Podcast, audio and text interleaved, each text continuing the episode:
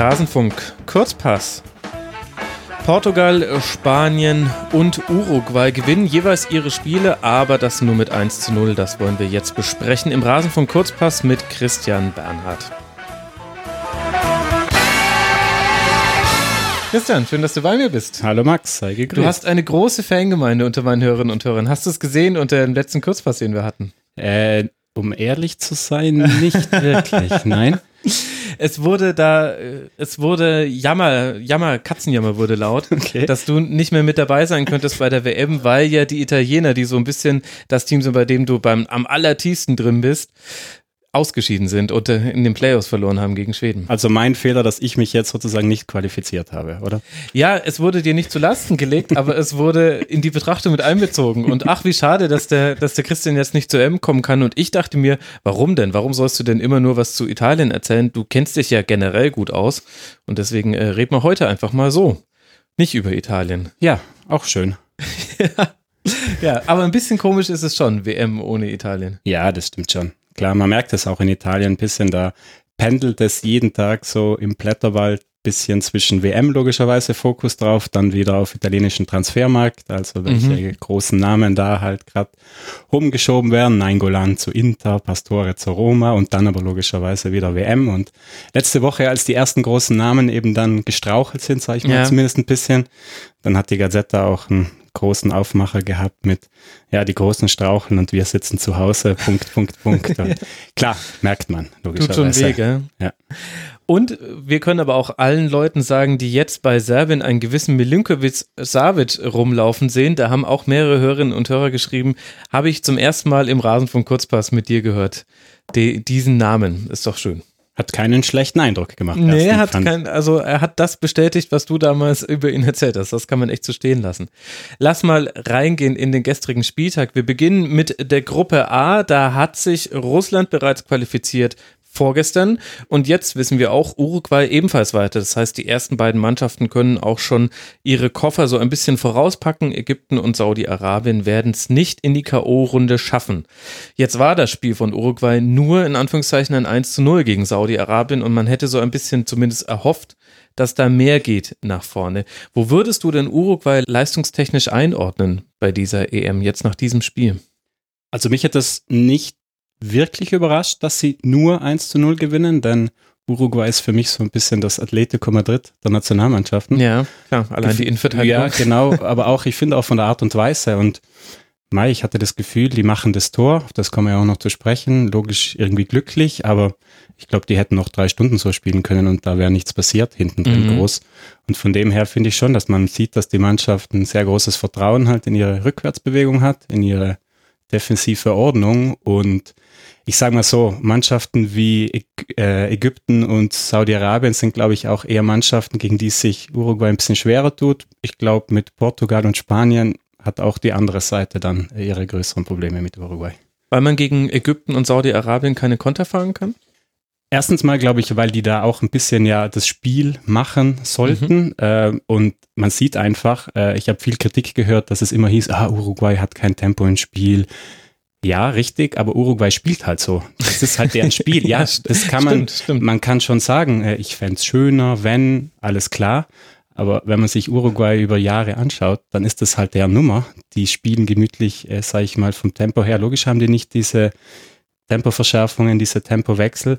Aber ich würde mich als Außenstehender, wenn ich mich jetzt in den Trainer reinfühle, dann würde ich mir denken, mit den zwei da vorne drin, Cavani Suarez und mit den zwei hinten drin, Godin Rodriguez, allein mit diesen vier würde ich mich schon mal sehr wohlfühlen. Und das Ganze in dieser Ordnung, äh, finde ich, Uruguay macht genau das, was sie machen wollen. Das schaut jetzt gegen Ägypten und Saudi-Arabien alles andere als spektakulär aus. Mhm. Aber wie gesagt, ich bin mir sehr sicher, egal ob es Spanien oder Portugal wird, dass die eine harte Nuss zu knacken haben werden.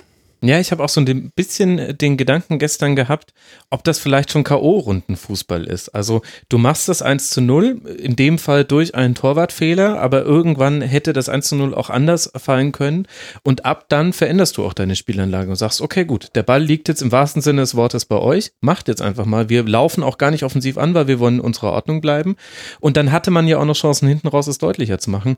Ich habe auch den Eindruck, das ist zwar jetzt kein 4 zu 0 Rauschfußball. Aber wann haben wir den zuletzt gesehen bei einer WM, wenn nicht der Gegner völlig in sich zusammengebrochen genau. ist? Genau, oder wenn er hinten raus vielleicht müde wurde, weil ein kleinerer mhm. vielleicht das 60 Minuten sehr gut gemacht hat, dann kassiert er das erste, dann fährt er, fällt, läuft er ins zweite rein und dann geht es halt manchmal hinten raus, wird es halt höher. Also von dem her finde ich die Herangehensweise und was man bei Uruguay vielleicht auch nicht vergessen sollte, die haben jetzt zweimal am Nachmittag gespielt. Mhm. Ich habe gestern extra nochmal nachgeschaut, die haben gestern bei 31 Grad gespielt. Also ich finde, man kann da auch nicht jedes einzelne Spiel, gerade Nachmittagsspiele oder die frühen Spiele vielleicht auch nicht unbedingt mit den Abendspielen äh, mhm. vergleichen, was, äh, was eben das Läuferische, die Intensität betrifft.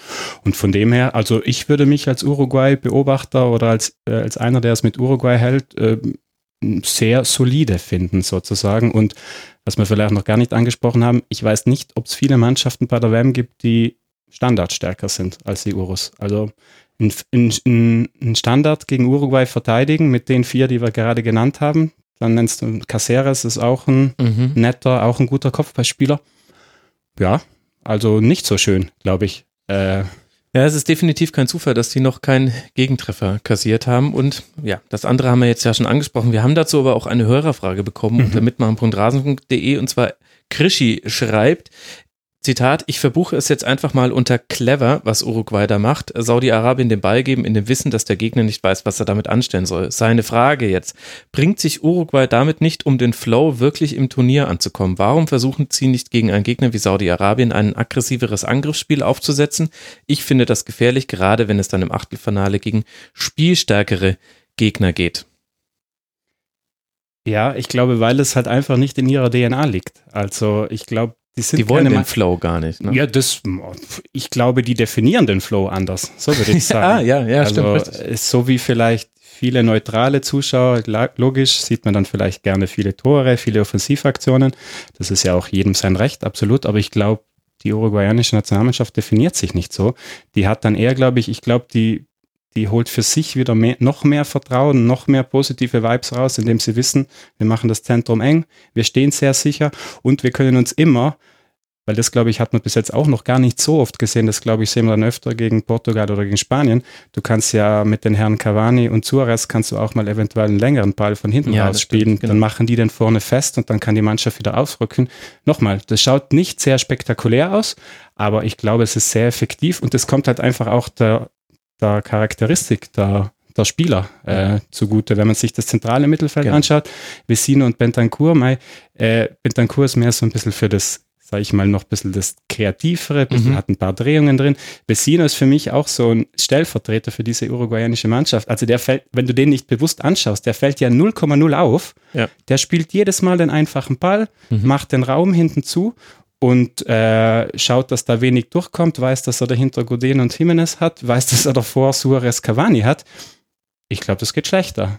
Mhm. Also es scheint schon alles irgendwie nach Plan zu verlaufen und vielleicht muss man sich da auch von seiner Beobachterrolle, wir wollen halt alle unterhalten werden von der WM, da muss man sich vielleicht ein bisschen lösen. Und auf der anderen Seite Saudi-Arabien, wahnsinnig groteske Situation. Also nicht nur, dass man dieses Eröffnungsspiel gegen Russland viel zu deutlich verliert, so deutlich hätte das nicht sein müssen, als auch dann mischt sich der Sportminister ein in die Aufstellung, es äh, läuft ein neuer Torhüter auf, unter anderem, der macht dann direkt den Fehler, läuft unter der Ecke durch zum 0 zu 1 und dann ist es exakt das Spiel wie gegen Russland, nur minus die Gegentreffer, die noch mhm. fallen. Saudi-Arabien hat den Ball. Saudi-Arabien macht auch ganz gute Dinge mit dem Ball, genau bis so ein Korridor 40 Meter vorm Tor. Und ab da stand dann Uruguay und hat gesagt, äh, halt hier bitte nicht weiter, hier gibt's nichts für sie zu sehen. Ja. Und dann ist das Spiel im Grunde auch schon vorbei. Aber eigentlich schlecht gemacht haben, hat Saudi-Arabien jetzt ja. auch nicht. Und nee, aber ich finde, das beschreibt, genau wie du es gesagt hast, das beschreibt sie ganz gut. Die haben viele Quirlige drin, die sich gut drehen, die den Ball schön mhm. annehmen. Gute das, Technik. Absolut, absolut. Das sind, das sind echt ein paar gute Kicker dabei. Nur, ich glaube, dass Uruguay das hätte noch drei Stunden so verteidigen können, ja, weil gerade die eben sowas halt auch kennen und können. Und das ist eben auch so ein Punkt, den du ja gerade angesprochen hast. Äh, ich, wie du sagst, jeder neutrale Zuschauer hat das Anrecht drauf zu sagen, ich will hier coole, schnelle, tolle äh, Spiele mit vielen Toren zu sehen. Aber manchmal habe ich ehrlich gesagt das Gefühl, dass, wie das auch manchmal vielleicht so im öffentlichen Raum verkauft wird, wenn man sowas immer sehen will, dann ist man vielleicht besser im Zirkus aufgehoben. ja, da kriegt man immer ja. was Witziges und immer was Spektakuläres geboten. Ich finde es hier auch, wie gesagt, man muss das nicht gut finden. Äh, oder man sagt, meinem ästhetischen Empfinden kommt es nicht nahe, aber ich finde, man sollte trotzdem solche Mannschaften wie Uruguay dann das auch nicht nur zugestehen, sondern vielleicht das Ganze auch sich mal anschauen und sich überlegen, ja, warum machen sie es so und warum machen sie es, wie sie es machen, eigentlich gut für, äh, aus ihrem Blickwinkel. Und ja, genau, deswegen, das ist mir so ein bisschen in den ersten Tagen auch ein bisschen aufgefallen, dieser WM. Ja, da haben wir jetzt ja auch den krassesten Spieltag für mit drei 1 zu 0 Siegen. Vielleicht auch eine kleine ironische Note, dass ich dann ausgerechnet jemanden hier stehen habe, der für italienischen Fußball sich auskennt, wo vielleicht ein 1 zu 0 auch einfach nochmal anders bewertet wird als, als hier im Fußball. Weiß ich nicht. Also in der Berichterstattung darum. Ja, vor allen Dingen, was mir auch manchmal ein bisschen zu kurz kommt, wir befinden uns hier bei einem Turnier. Also mhm. klar, wenn man eine ganze Saison hat, wenn man 34 Saisonspiele hat, dann ist es auch völlig richtig, finde ich, dass man die Entwicklung von einer Mannschaft, dass man vielleicht wirklich sich auch anschaut, wie will die Fußball spielen, wie entwickelt die sich über Monate, Wochen nur der große Unterschied, in der Liga kann ich auch die ersten drei Spiele verlieren. Okay, dann wird es auch ein bisschen brodeln vielleicht bei größeren Mannschaften, aber ich habe noch alle Zeit der Welt. Ja. Hier komme ich in ein Turnier rein, ich habe drei Spiele und ich habe halt ganz oft, finde ich, was auch wenig thematisiert wurde, man muss sich auch die Konstellationen der Spiele anschauen. Also finde ich, wenn man vielleicht ganz kurz nur auf eine andere Gruppe, nur als kleines Beispiel, wenn ich als Serbien und äh, wer war die? Und Nigeria in einer Gruppe mit Brasilien und der Schweiz bin und das erste Spiel ist Nigeria gegen Serbien, dann ist für mich klar, dass das für beide Mannschaften das, das Finale im Prinzip ist. Costa Rica. Ah, sorry, Costa Rica, genau. genau. Dann ist für mich klar, äh, du gehst ja, glaube ich, nicht davon aus, dass du die Brasilianer hinter dir lässt. Mhm. Und dann heißt es, wer dieses Spiel verliert, ist raus im Prinzip aus der Nummer. Und das wird mir manchmal auch ein bisschen zu wenig thematisiert. Deswegen verstehe ich, dass da Mannschaften sehr vorsichtig erstmal im ersten mhm. Spiel rangehen Klar. und im Zweifel vielleicht auch lieber das 0-0 mitnehmen, weil sie halt wissen, wir sind zumindest noch am Leben und wir wollen ja noch eine realistische Chance haben. Für Serbien war es jetzt logisch überragend, die stehen super da. Ja, Costa Rica, würde ich sagen, hat ein sehr großes Problem. Und das finde ich, wie gesagt, ist bei der Einordnung, gerade bei WM-Spielen, bei EM logischerweise ähnlich schon eine Sache, die mir manchmal ein bisschen zu kurz kommt, weil jede Mannschaft reist da ja auch an, selbst ein kleiner, und hatte den Traum, ins Achtelfinale zu kommen. Ja, klar. Und ich finde, das darf man ihr dann auch zugestehen, mhm. dass sie vielleicht eine Weiße wählt, die jetzt ja nicht spektakulär ist, aber vielleicht erfolgsversprechend. Und du siehst es ja sogar in Anführungszeichen an den großen äh, Teams. Also wenn wir jetzt schon in dieser brasilianischen Gruppe sind, du hast gesehen, die haben alles gegeben, noch aufs 2 zu 1 gegeben gegen die Schweiz, aber nur aus ihrer Grundordnung mhm. heraus. Das ist auch der neue Fußball. Also die sind jetzt auch nicht mehr so wie noch vor ein paar Jahren, dass sie wild nach vorne rennen. Aber das war, das war immer doppelt und dreifach gegen den Konter abgesichert. Und das ist halt dann clever. Ja, das ist clever und vor allen Dingen, was glaubst du, was los ist, wenn Brasilien das erste Spiel verliert? Dann haben die auch noch zwei Spiele, dann steht das ganze Land Kopf und das macht es für die Kicker da auch nicht einfacher. Das tut mir leid, aber als deutscher Sportjournalist kann ich mir nicht vorstellen, wie es ist, wenn man das Auftragsspiel verliert. Da muss ja, da muss ja die Landesgrenzen geschlossen werden. Ja gut, das machen sich aus And, anderen Gründen. Anderes Thema. oje, oje, da bin ich jetzt abgedriftet. Reden wir lieber ganz, ganz schnell über Portugal gegen Marokko, über die nächste Mannschaft, die das sehr, sehr schlau macht. Wieder ein frühes Tor für Portugal. Diesmal war es, glaube ich, die vierte Minute. Ronaldo trifft per Kopf nach einer Ecke. Manuel da Costa hatte sich da ein bisschen verschätzt. Und dann steht Portugal wieder tief. Im Grunde die gleiche Frage. Kann man das Portugal vorwerfen, dass man da Marokko erstmal kommen lässt? Auch da ein Blick zurück. Wie hat äh, Portugal vor zwei Jahren bei der M gespielt? äh, das ist nur haben die halt das Gimmick vorne drin, dass sie den Mann mit der Nummer 7 da vorne auch noch da drin haben. Also ja, sehr, sehr solide. Bei Portugal muss ich sagen, im ersten Spiel gegen Spanien hat mir ihr Umschaltspiel auch sehr gut gefallen. Ja, sehr gut. Also wirklich, äh, das hat Hand und Fuß gehabt. Du hast echt jedes Mal das Gefühl gehabt, da geht vorne rein was. Äh, und wie gesagt, ich glaube auch bei Ronaldo ist einfach auch diese Präsenz. Du weißt als Gegner, der ist da, der ist in der Nähe. Das macht es schwierig, glaube ich. Mhm. Bei Portugal, das, was ich ein bisschen, was was glaube ich ein Problem für sie werden könnte, ich sehe die Innenverteidigung einfach ein bisschen. Pepe hat es eh bis jetzt sehr souverän gemacht. Äh, mhm. Seinen Nebenmann äh, Fonte. Fonte. Ich könnte mir vorstellen, dass das gegen vielleicht gegen größere Namen dann auch mal vielleicht im Tempo ein bisschen Problem geben könnte. Aber an sich, Rui Patricia, vielleicht wurde noch gar nicht thematisiert, ein richtig starker Torhüter, mhm. auch nicht erst seit, seit gestern oder so. Die wissen auch ganz genau, die stehen sicher, die sind muskulär, äh, haben eben, wie gesagt, vielleicht gestern weniger, aber im ersten Spiel können auch diese schnellen Momente, Umschaltmomente nach vorne haben. Äh, die musst du erst schlagen, würde ich mal sagen. Und die haben dieses Selbstverständnis jetzt seit zwei Jahren. Ja, absolut, genau. Also die, die tragende Haltung mit sich herum. Trotzdem würdest du mir zustimmen, wenn ich sage, dass äh, gestern gegen Marokko war enger als manch anderes 1 zu 0, was wir gesehen haben. Da hätte mit ein bisschen mehr Abschlussglück Marokko durchaus zum Ausgleich. Definitiv. Aber da würde ich auch den Bogen ein bisschen zu Marokko schließen, weil ich ja. muss echt sagen, also Fußball ist manchmal, muss man vielleicht auch so sagen, schon ein bisschen ein komischer Sport, weil das eine Mannschaft wie Marokko, die haben ja schon gegen Iran gut gefallen. Mhm. Was eine Verschwendung, dass die rausgehen. Was die gestern gespielt haben, das war großartig. Und am Ende, jetzt bevor wir gleich noch auf sie kurz zu sprechen kommen, gehen die wahrscheinlich womöglich mit null Punkten raus. Und wenn es ganz blöd läuft, gehen die mit null Toren raus. Und ich schaue mir die Mannschaft an und denke mir, hey, das ist eine gute Mannschaft. Mhm. Das ist eine lässige Mannschaft. Die haben, ich fand die, also das gestern war wirklich, ich fand das toll, was die da gemacht haben. Wie sie es gemacht haben, mutig, vorne quirlig, äh, gefährlich. Äh, logischerweise, klar, kann man sagen, wenn du, die, wenn du kein Tor schießt, ist richtig, stimmt auch so. Aber ich finde von der Spielanlage äh, fand ich das sehr, sehr, also wirklich toll anzuschauen. Und äh, ich meine, gegen Iran im ersten Spiel, nach zehn Minuten müssten sie eigentlich 2-0 führen. Ja. Äh, ist klar, muss man ihnen vorwerfen. Aber ich fand das wirklich eine, ich fand das bisher, muss ich sagen, auch wenn es vielleicht blöd klingt, weil sie mit null Punkten dastehen, eine der aufregendsten Mannschaften. Zumindest von der, von der Art und Weise, mhm. wie sie an die Sache äh, herangegangen sind. Ja, finde ich auch. Allerdings gegen Portugal waren sie schon recht harmlos, was meiner Meinung nach damit zu tun hatte, dass sie die Wege in den 16er waren zugestellt. Also das hat Portugal sehr, sehr gut gemacht. Cavallo, Moutinho auch eine sehr, sehr gute Doppelsechs ja. gegen den Ball. Da, da, geht nicht so arg viel. Nee.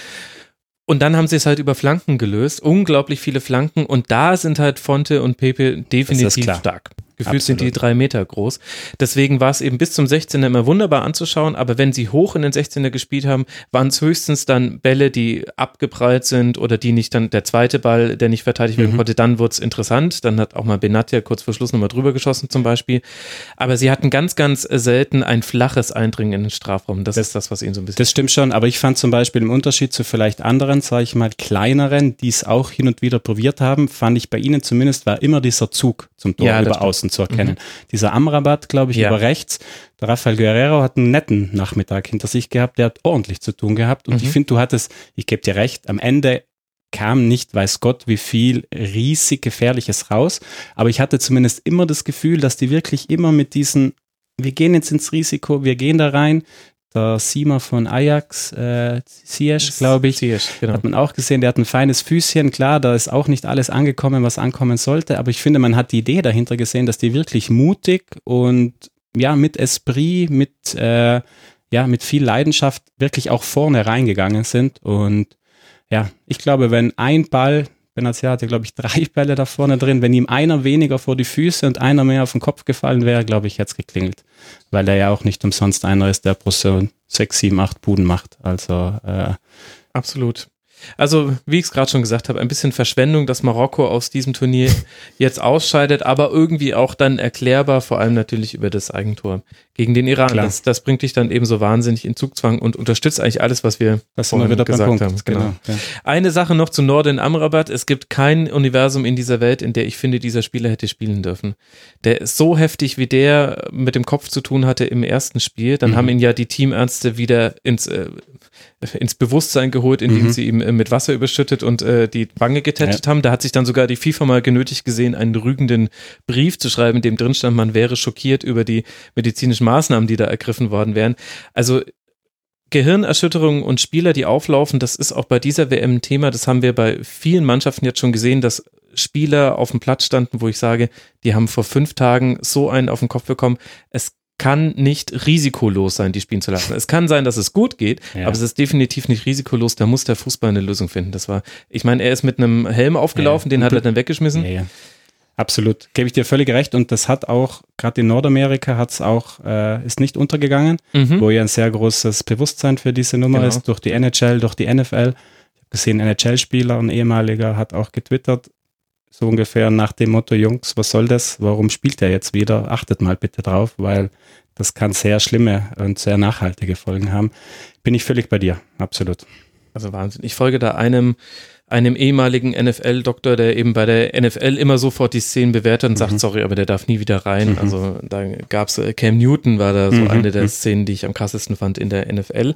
Jetzt äh, schweife ich ein bisschen ab, aber der äußert sich auch zusammen. zur WM und man sieht einfach nur Unverständnis. Und mhm. dazu muss man vielleicht noch wissen, es gibt dazu eine sehr gute NDR-Dokumentation von Heiko Older und da hat er unter anderem gezeigt, dass in den Jugendmannschaften in den USA deshalb ohne Kopfballspiel gespielt mhm. wird bei Kindern weil man eben da ein anderes Bewusstsein hat. Da muss sich der Fußball was überlegen. Ich hoffe, das ist die letzte WM, wo wir das erleben, dass Leute mit einer Gehirnerschütterung erstmal schon wieder zwei Minuten später wieder aufs Feld laufen und dass sie dann auch im Nachgang noch Spiele machen. Mhm. Da können schlimme Dinge passieren. Absolut. Gut, Portugal gewinnt 1 zu 0 und damit fehlt uns noch ein 1 zu 0 des gestrigen Tages und zwar das von Spanien gegen Iran. Das war ein ins 1 zu 0 der kreativeren Sorte und zwar von Seiten der Verteidigungshaltung des Iran. Das fand ich hatte fast schon Slapstick mit diesem 6-4-0, das man da gegen den Ball gespielt hat. Das war gestern eine neue Dimension, fand ich auch. Wir haben in den ersten Spieltagen ja schon einiges gesehen und tiefstehende Mannschaften und wir haben sie auch gerade angesprochen. Ich finde, das ist von kleinen Mannschaften auch deren Recht, das so zu machen, weil ich finde auch, man muss das dann halt auch verteidigen können. Mhm. Muss dann auch 90 Minuten, was zum Beispiel Messi und Aguera halt verteidigen können. Mhm. Finde ich ist auch eine Kunst. ja. ja. Aber das war gestern eine neue Dimension, definitiv. Also als die da plötzlich regelmäßig äh, die Sechserkette da hinten ausgepackt haben und ich glaube, eine Szene ist mal hängen geblieben kurz vor der Pause. Ich glaube, Isco ist dann im Strafraum hängen geblieben. Da waren neun mhm. Iraner im Strafraum und der zehnte, glaube ich, stand einen halben Meter genau. vor dem 16er und es war kein Standard. Es war nicht nach einem Standard. Also da war nicht gerade eine Ecke reingeflogen. Also, da dachte ich mir auch, ja, aber und jetzt kommt das Aber, was die dann in der zweiten Hälfte selbst schon vor dem 0-1 machen, mhm.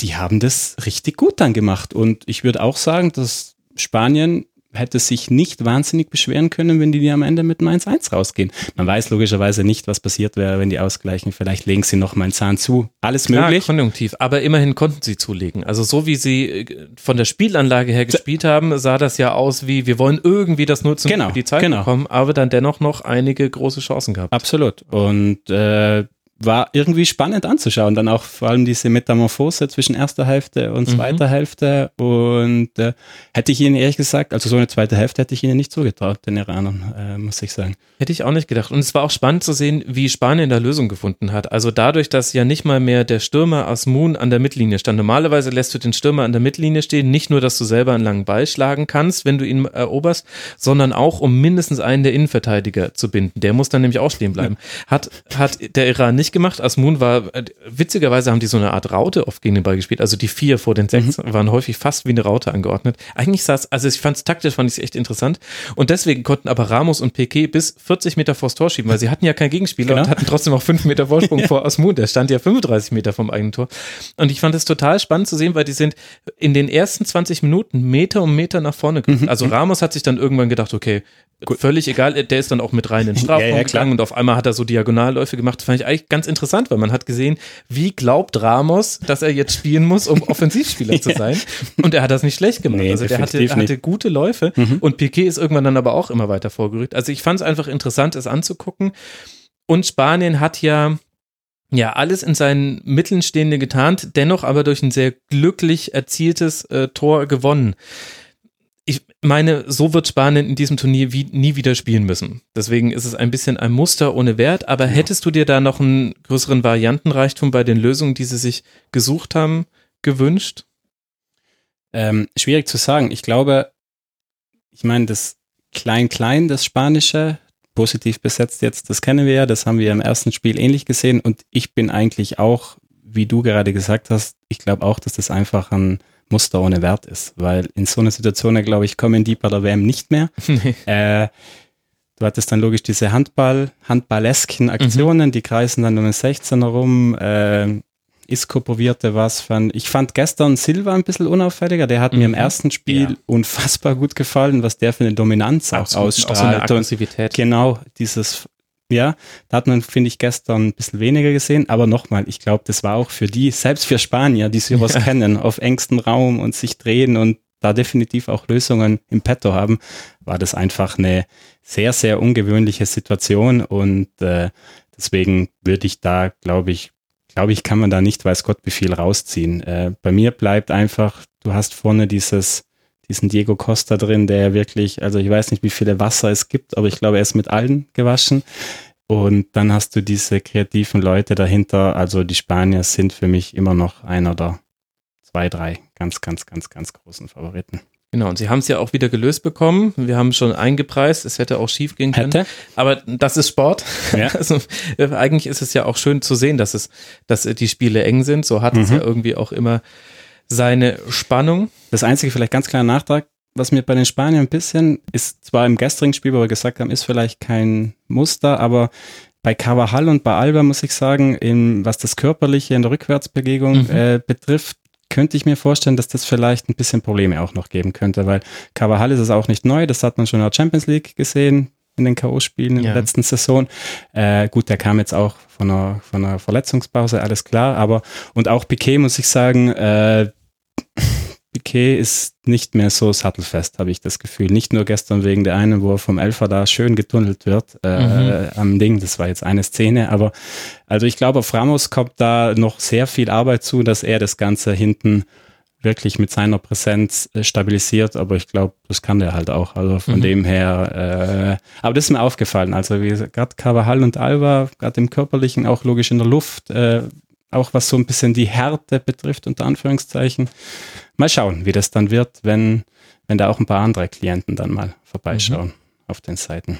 Ja, wir hatten in der WM-Vorschau so ein bisschen die These, dass Spanien das letzte Aufgebot ist der, der großen Innenverteidiger von Real und von Barca mhm. und dass die Zukunft dieser beiden Teams bei Frankreich spielt mit mhm. Varane und Umtiti. Mhm.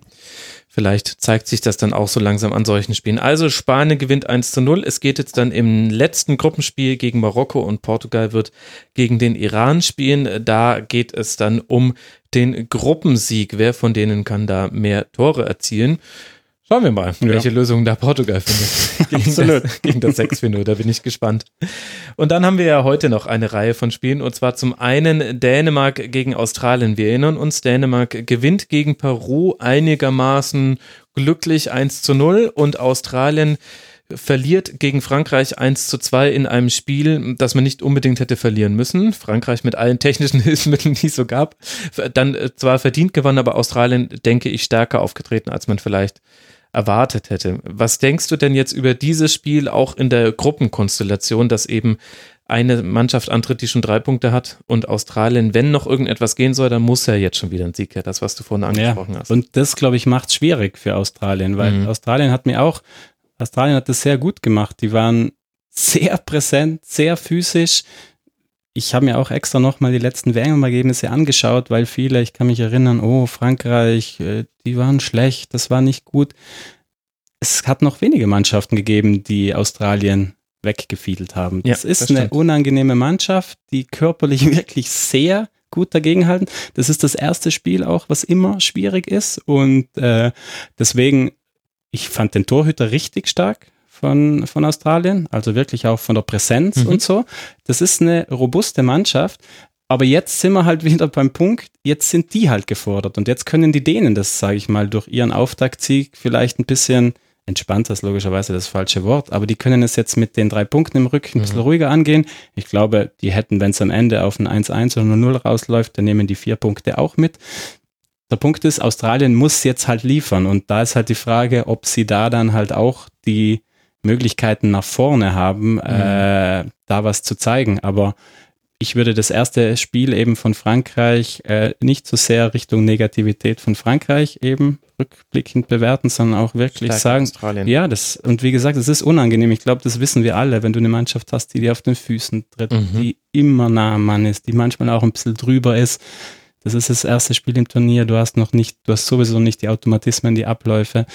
Das ist nicht angenehm. Aber jetzt müssen sie logisch auch offensiv liefern. Da bin ich gespannt, ob sie das können. Ja. ja, das war so ein bisschen, also gegen den Ball war es wunderbar, gegen hm. Frankreich ein ganz schönes 4-4-2, 4-4-1-1, ja. aber eben die vordere Eins, nämlich Nabu, der hatte, glaube ich, neun Ballkontakte, ja, also der hat halt auch wirklich keinen Pass bekommen. Wenn, dann haben sie auch viel lang gespielt. Mhm, mhm. so wird es jetzt gegen Dänemark nicht laufen, denn Dänemark ist genau in der umgedrehten Haltung und kann erstmal gucken, was kommt. Und dann haben wir jetzt indirekt auch schon viel über Frankreich und Peru gesprochen. Das ist dann das nächste Spiel, was noch ansteht, um 17 Uhr.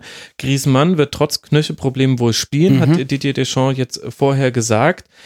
Und auf peruanischer Seite geht es vor allem um die Frage, spielt Guerrero von Anfang an diesmal, nachdem er eine gute Leistung gezeigt hat nach seiner Einwechslung.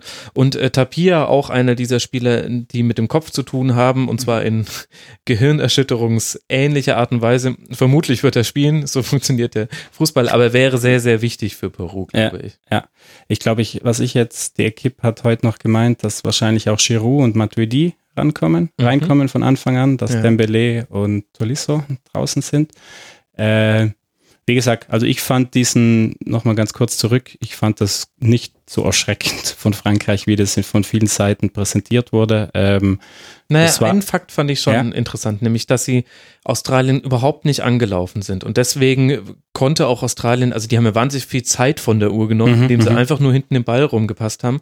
Und ich habe dann im Nachhinein gelesen, dass wo die Mannschaft gesagt hätte, ja, wir haben ja auch gar nicht gewusst, wie wir anlaufen sollen, mhm. wir, haben, wir haben das nie trainiert. Okay. Da war ich aus verschiedenen Gründen erstaunt über diese Perplex. Aussage. Also sowohl, auch, dass es nicht trainiert worden wäre und das kein, und dann aber auch, dass wirklich diese herausragend geschulten Fußballer wirklich eine Anleitung brauchen, wie man einen Gegner anläuft. Mhm. Denn im mhm. Grunde reicht es ja erstmal ein bisschen Druck auszuüben, indem du einfach hinläufst und das haben sie ja nicht gemacht. Definitiv, also, ja. Nee, das, das fand ich interessant. Definitiv, aber ich glaube, die Franzosen haben sich das jetzt auch über die letzten Jahre, ich glaube, die sind wirklich auch eine Mannschaft, die sich so Schritt für Schritt in so ein Turnier rein, mhm. rein spielen können. Vor zwei Jahren, habe kurz mal nachgeschaut, haben sie im ersten Gruppenspiel gegen Rumänien glorreich 2-1 durch ein mhm. Tor in der 89. gewonnen. Genau. Also ähm, ich glaube, die drei Punkte haben ihnen jetzt gut getan. Die wissen jetzt, das ist erstmal die kleinste Hausaufgabe ist gemacht, mit sehr viel Luft nach oben, klarerweise. Aber ich glaube, dass der Champ auch einer ist, der das, der das gut moderiert, der, äh, der ja schon, haben wir ja auch schon mal thematisiert, der schön diese ganzen, sage ich mal, schwierigen Charaktere so viel wie möglich da rausgebracht hat. Und ich, auf mich wirkt die, die Mannschaft auch im ersten Spiel, obwohl es logischerweise nicht so lief, wie es sich vorgestellt hat, trotzdem homogen. Und mhm. ich fand Pogba zum Beispiel auch sehr, also angenehm im positiven Sinn, von wegen nicht so verschnörkelt, wie man ihn oft gekannt hat. Ähm, ich finde, der hat ein paar gute Aktionen gehabt, unabhängig dann auch vom, dass er dann das 2-1 dann eben mhm. macht oder maßgeblich daran beteiligt ist. Hm. Ähm, und wie gesagt, heute mit Giroud, die haben Optionen, die können, die können andere Sachen auch bringen. Heute eben, glaube ich, auch bewusst, dass vorne dann halt auch so ein Kopfballstarker drin ist, der vielleicht auch ein bisschen die Bälle ablegen kann, wovon dann vielleicht auch ein Mbappé ein bisschen mehr profitiert, als mhm. wenn er mit Klein-Klein, mit Griezmann übers Zentrum kommen muss. Das ist halt, glaube ich, nicht so einfach gegen solche robuste Leute. Nee, ich muss sagen, die Franzosen, da sind wir beim zweiten, weil wir heute ja schon die haben, die sind für mich auch immer noch eine der zwei, drei großen, großen Nummern. Ja, wir sollten sie auch nicht sein. Man darf immer nicht so aufgeregt sein, wenn. Vor allen Dingen nicht nach dem ersten Spiel. nee, ja. absolut. Ich glaube, es gibt wenige Mannschaften, die im ersten Spiel Weltmeister geworden sind, wenn ich mich recht erinnere das müsste ich nochmal nachgoogeln, ja. aber vermutlich hast du recht. Und dann haben wir abends noch ein ganz, ganz interessantes oh, Spiel ja. zwischen Argentinien und Kroatien. Argentinien durch das 1 zu 1 gegen Island schon ein bisschen in Zugzwang, vor allem, weil man auf den Gegner trifft, der schon drei Punkte inne hat. Kroatien 2 zu 0 gegen Nigeria gewonnen im ersten Spiel. Du, du nickst schon so ja, bedächtig, das, da ist da, das wird ein drauf. richtig interessanter Kick. Ja, glaube ich schon. Da freue ich mich wirklich drauf. Also da haben wir jetzt das erste Mal, ich meine, über die Kroaten ist viel gesprochen worden, schon im Vorfeld. Äh, klar, ich habe auch mit äh, Kroaten gesprochen, die gemeint, ach, das heißt bei uns jede, alle zwei Jahre, sie sind eigentlich dran und sie könnten es. Und äh, ich habe diesmal das Gefühl, ich weiß nicht warum, dass die diesmal wirklich äh, das Potenzial auch haben, einen weiteren Weg zu gehen, mhm. weil das eine ja, ich würde sagen, zwischen fußballerischen und körperlichen Elementen sehr gut austarierte äh, Mannschaft ist. Und ja, Argentinien, glaube ich, wie du richtig sagst, da kommt heute logischerweise der Druckfaktor dazu, äh, klarerweise. Aber auch bei Argentinien, ich bin jetzt vielleicht einer, der ein bisschen auf die Spaßbremse drückt. Ich fand auch das 1-1 gegen Island nicht unfassbar besorgniserregend. Also ähm, klar, weil es auch immer hieß, da ist viel an Messe, ja, das ist richtig, aber das ist halt auch mal deren Spiel. Und äh, dass er sich dann logisch gegen so so tief oder so gut tiefstehende Isländer, mhm. weil das sollte man vielleicht sich auch anschauen, dass die das schon gegen Portugal und England sehr gut gemacht haben vor zwei mhm. Jahren, äh, dass der sich da schwer tut, dass die sich alle schwer tut, war mir auch klar glaube, in acht von zehn anderen Fällen gewinnen sie das Spiel trotzdem, allein durch den Elfmeter oder so oder wie auch immer. Ja. Ähm, angeblich werden heute gleich mehrere Änderungen vorgenommen. Also er kriegt schon auch Druck, St. Pauli aus der Heimat. Ich habe gesehen, dass angeblich Mercado, Acuna und äh, Perez kommen rein. Die Maria bleibt mhm. anscheinend sicher draußen, hieß okay. es. Ja. Ähm, klar, die müssen, die müssen jetzt liefern. Sicher keine einfache Situation, aber ich weiß nicht, auf mich haben die, die Argentinier von der Mentalität her, auch von der Präsenz, keine so schlechten Eindrücke gemacht. Also ja. Ich sehe bei dir ein bisschen auch Fragezeichen, ja? Ja, ich, ich habe einfach eine Sache gegen Island gesehen, die mir überhaupt nicht gefallen hat. Und zwar, dass Messi sich immer tiefer hat fallen hm. lassen, um überhaupt mal Bälle die Bälle zu bekommen. Und dann hat er den Ball auch getragen und nicht gepasst. Also er hat den Ball dann, er ist quasi in ein Dribbling gegangen und ich habe es damals in der Folge genannt, in einen weitaus Isländer mhm, ist reingelaufen. Mhm, allerdings. Ja. Und das kann nur in Ausnahmefällen mal funktionieren, selbst bei einem Lionel Messi. Und das fand ich ein bisschen besorgniserregend in dem Sinne, dass es gezeigt hat, die Infrastruktur rund um Messi, mhm. die zwar schon darauf ausgerichtet ist, ihn in gute Position zu mhm. bringen, die hat es aber gegen Island nicht geschafft, weil Island das auch sehr gut gemacht hat. Wenn ich mir jetzt aber angucke, wie Kroatien gespielt hat gegen Nigeria, das war auch kein Feuerwerk, aber das war einer der souveränsten Auftritte an diesem ersten WM-Spieltag aller Mannschaften. Absolut. Tore auch ein bisschen äh, glücklich ja. gefallen und so weiter, aber trotzdem das Ding ganz souverän runtergespielt mhm. und vor allem aus einem guten Positionsspiel heraus. Es war einfach ein blitzsauberes 4-2-3-1 und wenn ich mir jetzt vorstelle, dass Kroatien dann Argentinien ähnlich gut strukturiert empfängt, mhm, dann mhm. könnte ich mir vorstellen, dass das wieder das Problem wird. Und, und Messi, das war eben auch die falsche Lösung, dass Messi sich dann mhm, hat fallen lassen. Mhm. Denn ja, er hatte Ballkontakte, 118 waren es am Schluss. Ich glaube, Mascherano hatte 140, wenn ich mhm, mich gerade richtig erinnere. Und dann kam schon Lionel Messi. Aber er hatte halt die Ballkontakte genau in den falschen Nicht Zonen. Nicht in der gefährlichen Gegend. Und ja. ich meine, das kann man natürlich auch anpassen, das wird ihm Sampaoli auch sagen. Aber so etwas ähnliches könnte ich mir gegen Kroatien vorstellen, nicht in der ersten Viertelstunde, mhm. aber in der letzten Viertelstunde, dann, wenn es vielleicht drauf ankommt, dass mhm. mhm. dann eine Art der Nervosität um sich greift bei Argentinien, die eben dazu führt, dass Messi wieder seine taktische Position verlässt und dann berauben sie sich im Grunde ihrer größten Stärke. Ja, die Frage ist logischerweise auch, er hat ja Optionen auch noch draußen. Er hat Dybala, er hat äh, Higuain. Was ist eigentlich mit Dybala? Ja, das mit Dybala ist aber, glaube ich, das ist halt Problem, unter Anführungszeichen. St. Pauli hat klar schon die ganzen letzten Monate gesagt, Dybala und Messi zusammen wird es unter ihm nicht geben. Ich weiß nicht, vielleicht gibt es mal eine Situation hinten raus, wenn er unbedingt mhm. was braucht. Finde ich auch sehr schade. Ich kann es irgendwie nachvollziehen, weil die logischerweise ähnliche Typen sind und die Baller auch sich gerne mal ein bisschen tiefer den Ball holt. Auf der anderen Seite beraubst du ja, dir aber da, da halt. ja Messi diesmal dann vorne bleiben. Zum Beispiel. Da, das finde ich dann gar nicht mehr so schlimm. Naja, dann, definitiv. Nee, ich bin auch bei dir. Ich fände es auch mal schön, die zwei zusammen zu sehen.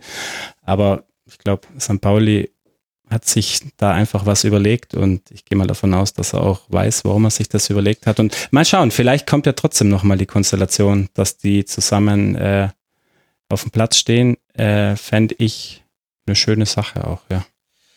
Das könnte sein. Es wird definitiv äh, sehr, sehr interessant heute. Heute wartet ein toller WM-Spieltag auf uns. Und lasst uns ganz fest vornehmen, liebe Hörerinnen und Hörer, dass wir nicht gleich mauen, nur weil es 1 zu 0 ausgeht, sondern dass wir uns erst äh, angucken, was war denn das eigentlich für ein 1 zu 0? Denn da gab es ganz unterschiedliche. Ein 6-4-0 1 zu 0 gab es und es gab aber auch einfach ein ganz schönes 4-4-2 1 zu 0.